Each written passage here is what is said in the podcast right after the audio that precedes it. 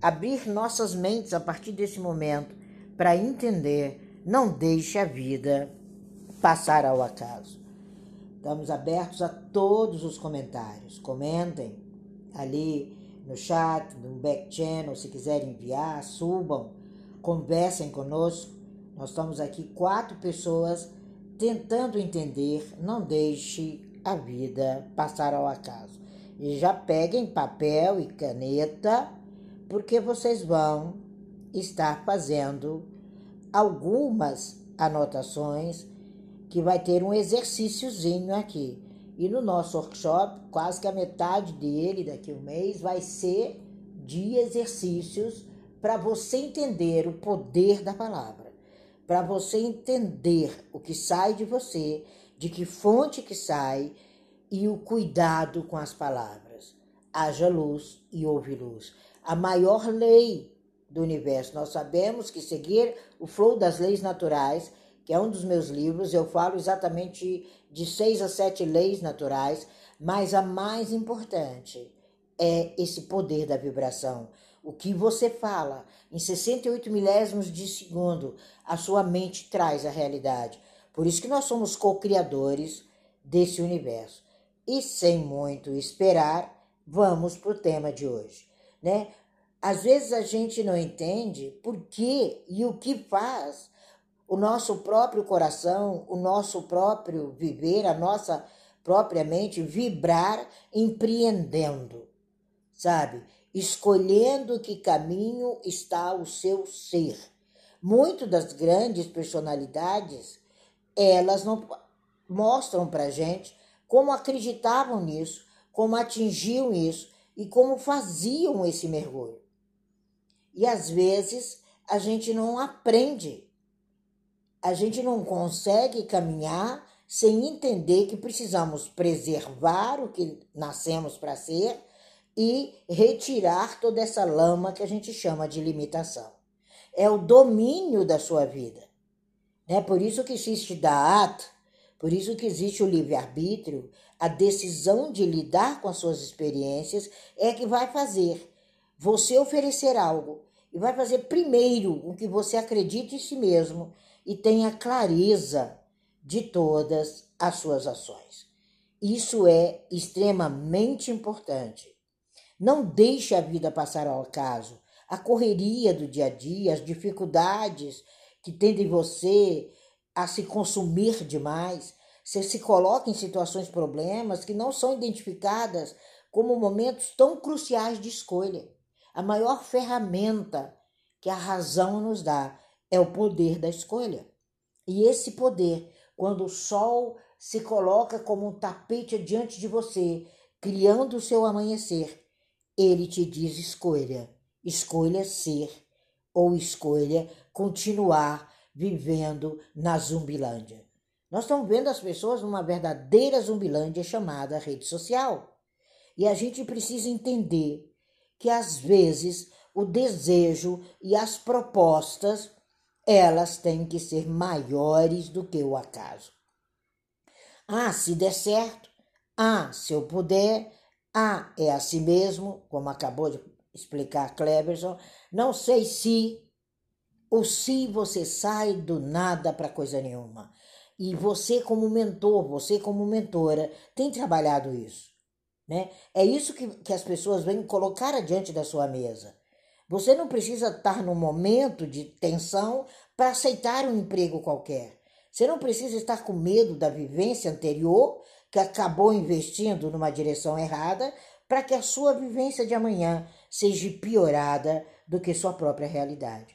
Tem pessoas que vivem tanto no passado, tanto nas dores, que não sabem que o amanhã se vive agora. E se recusam até a esperar melhor e melhoras de si mesmo. Você já deve ter conhecido essa história na vida de alguém. As pessoas são impulsionadas por uma situação de dificuldade e viram uma bola de neve, e a bola de neve passa por cima delas. A gente precisa mudar o olhar, a gente precisa mudar a situação, a gente precisa resolver com o nosso melhor. Nós temos o melhor instalado em nossos chips. Quando a gente sabe disso, o primeiro passo é conhecer seu nome. Quem é você? O que diz teu nome? Quem foi que escolheu esse nome? Por que esse nome? Que rota grandiosa está instalada na primeira palavra que você diz, My name is? Na primeira. E você precisa entender. Tem medos. A maioria das pessoas, e muitas vezes, as piores atitudes elas tomam porque elas têm receio do excesso da própria autocrítica, da própria mania de perfeição. A gente precisa iniciar uma nova etapa. E você precisa querer fazer tudo sem nenhuma falha. E aí você acaba desconsiderando, tropeçando e a vida vira uma catástrofe. Mas eu vou te dar algumas dicas. Eu vou te ensinar alguma coisa hoje da escola de Kabbalah. Supere o medo, supere o julgamento, supere o fracasso. Tem pessoas que antes de conhecer o que é Kabbalah, começam a falar um monte de abobrinhas. Não sabem nem onde estão. Aí você fala, uau, mas de onde ela tirou isso? Como é que pode? Como é que pode chamar um povo monoteísta de feiticeiro? Você não conhece a origem dos povos? Então estude. Comece a estudar. Quando a gente não estuda, a autocrítica é um pior dos projetos. Quando você tem um plano ou um projeto e ele começa a dar errado, você começa a colocar a culpa no outro. Depois você coloca em si mesmo: eu faço tudo errado, eu tenho dedo podre, eu não me preparei o suficiente, eu não sou digno de tal tarefa, essa moça é muito areia para meu caminhão. Isso é defesa com, totalmente negativa, aonde você evita situações porque você não trabalha a sua autoestima. E nesse momento é preciso sabedoria. Por isso eu gosto sempre de sugerir uma tarefinha. E hoje eu vou deixar uma tarefa. Hoje nós vamos deixar uma tarefa. Nós nos preparamos, eu e Roger, todos os dias, quase que umas 10 horas antes, para falarmos nessa sala. E uma das formas para que você entenda que não é o acaso que rege, você precisa de um papel. Você precisa de uma caneta? Ou você precisa do seu computador, do seu bloco de anotações? E ali, nesse seu bloquinho de anotações, escreva em um papel os fracassos mais marcantes da sua vida. E depois você descreva a circunstância. Quando isso ocorreu? Quando? Quais foram os fatores externos e internos que me prejudicaram? Como foi o desenvolver da situação para que eu chegasse ao fracasso? Quando você começa a pôr no papel, a sua mente busca em 68 milésimos de segundos. Parece a lâmpada mágica, sabe? É pá! Aquela lâmpada. Aí passa uma análise racional. Quais fracassos foram causados por fatores externos e quais são frutos dos seus próprios erros? Isso é vida de cabalista. Aí vem a pergunta. Essa é a pergunta de hoje para você pensar. Qual foi a porcentagem daqueles que deram errado por fatores externos?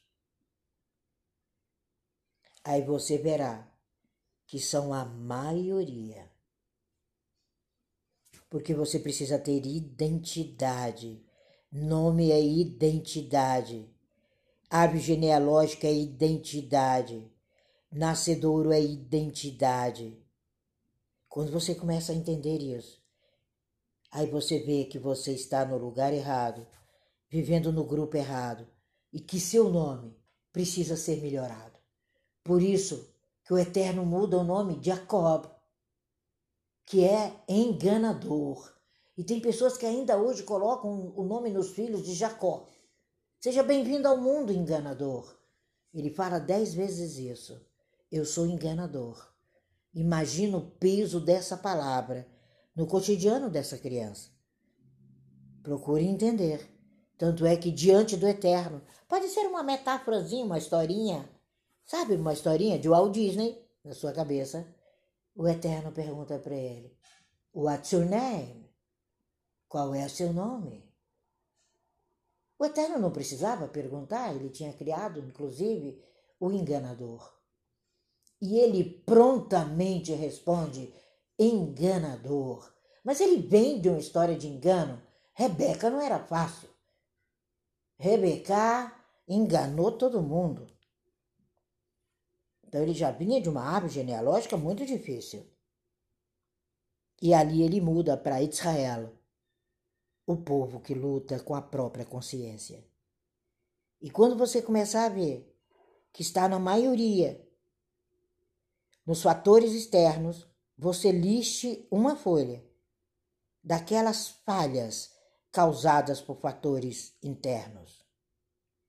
Aí reflita e você começa aprimorar. Essa atividade vai lhe mostrar que grande par parte do seu acaso bem marcado nas cartas de tarô são fracasso das circunstâncias. E você será capaz de ver o quanto você evolui a partir desse ponto. Se você não exercitar, você não tem crescimento. Ou será que aquela árvore que é plantada, ela foi plantada, você executa Nada. Ela fica ali, dependendo do acaso. Ou será que ela não busca com suas raízes o melhor que está enterrado naquele solo, que está lá no fundo da consciência do planeta? Vai lá dentro de você e veja onde estão suas raízes e busque a seiva. Busque a seiva, busque a essência. Não é a limitação, aquele barro sujo que mamãe colocou, porque era o máximo que ela tinha. Ela não tinha melhor e tudo bem.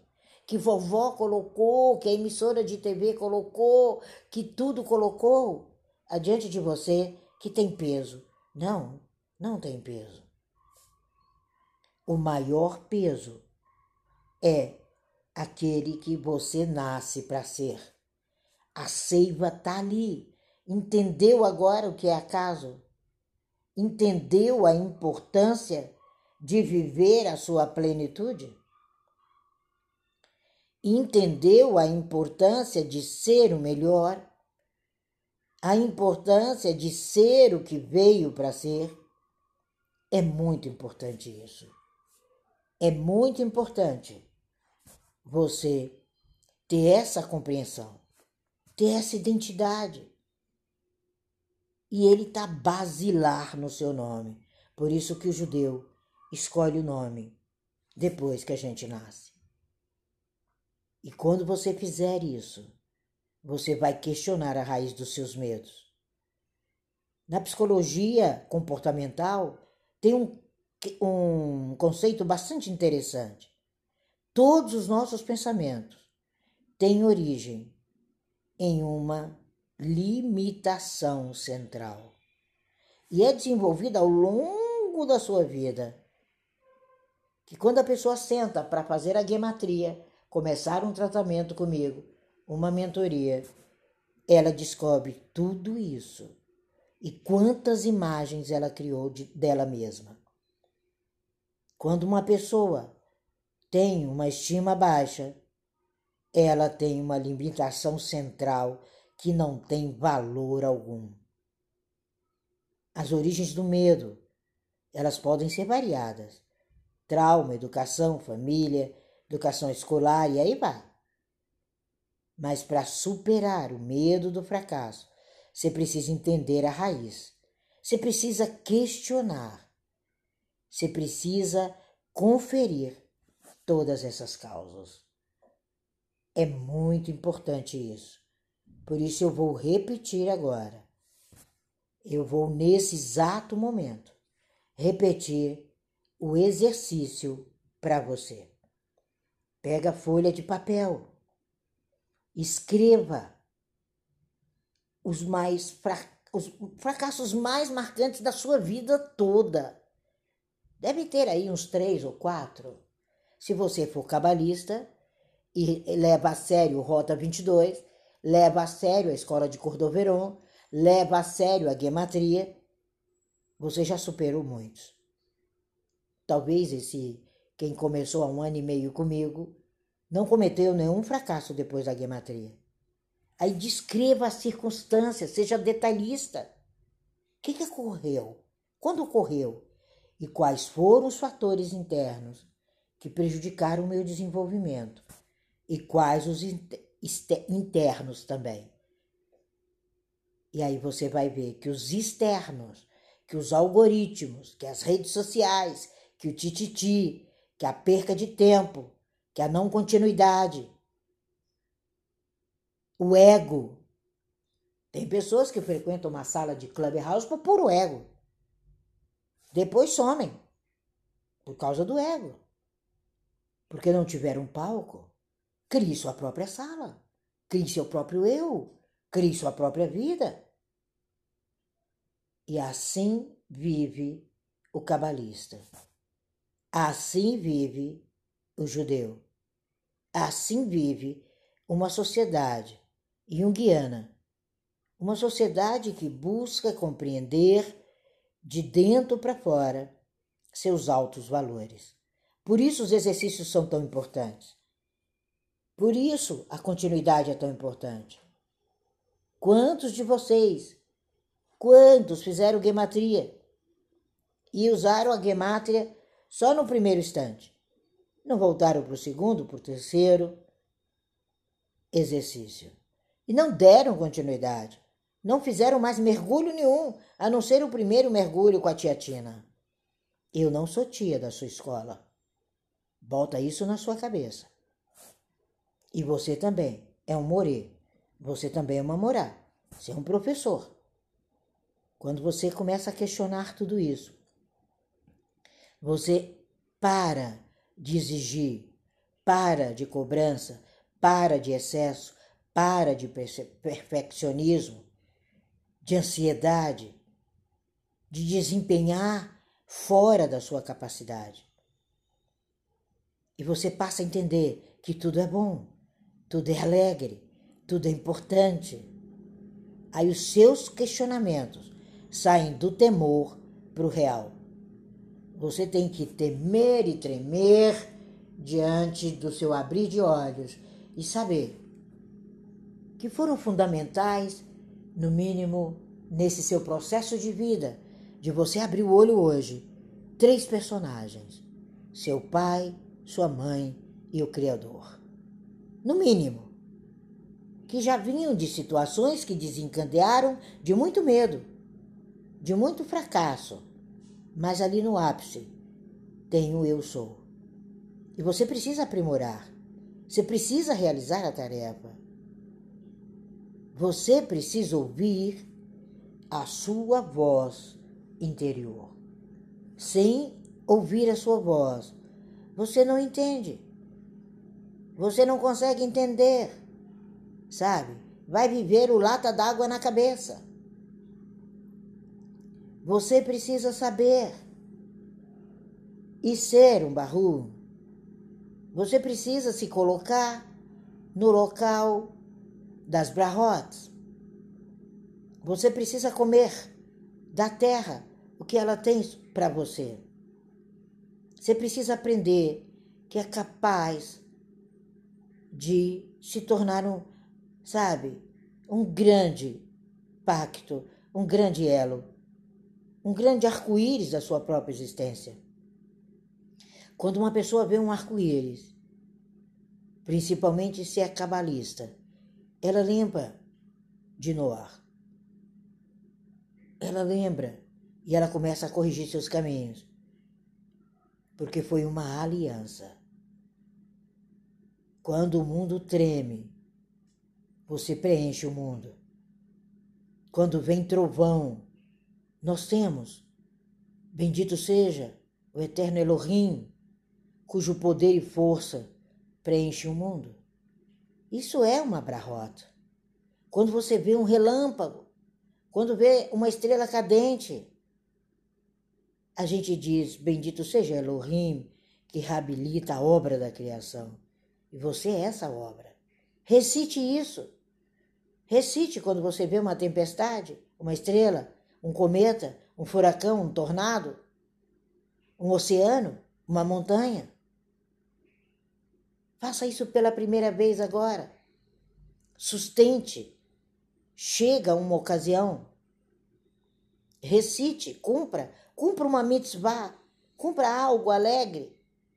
Determine teu ano a partir de agora. Coma todos os frutos sazonais. O figo fresco, a tâmara, o romã. Eles são prenúncios de grandes estações. E para as boas novas, nós sempre temos nós mesmos. Ai, como é bom fazer o bem. Essa é uma brahota do amanhecer. Essa é a brahota do dia de hoje. Essa é a brahota que faz você um mundo extremamente melhor nas mãos de Hashem.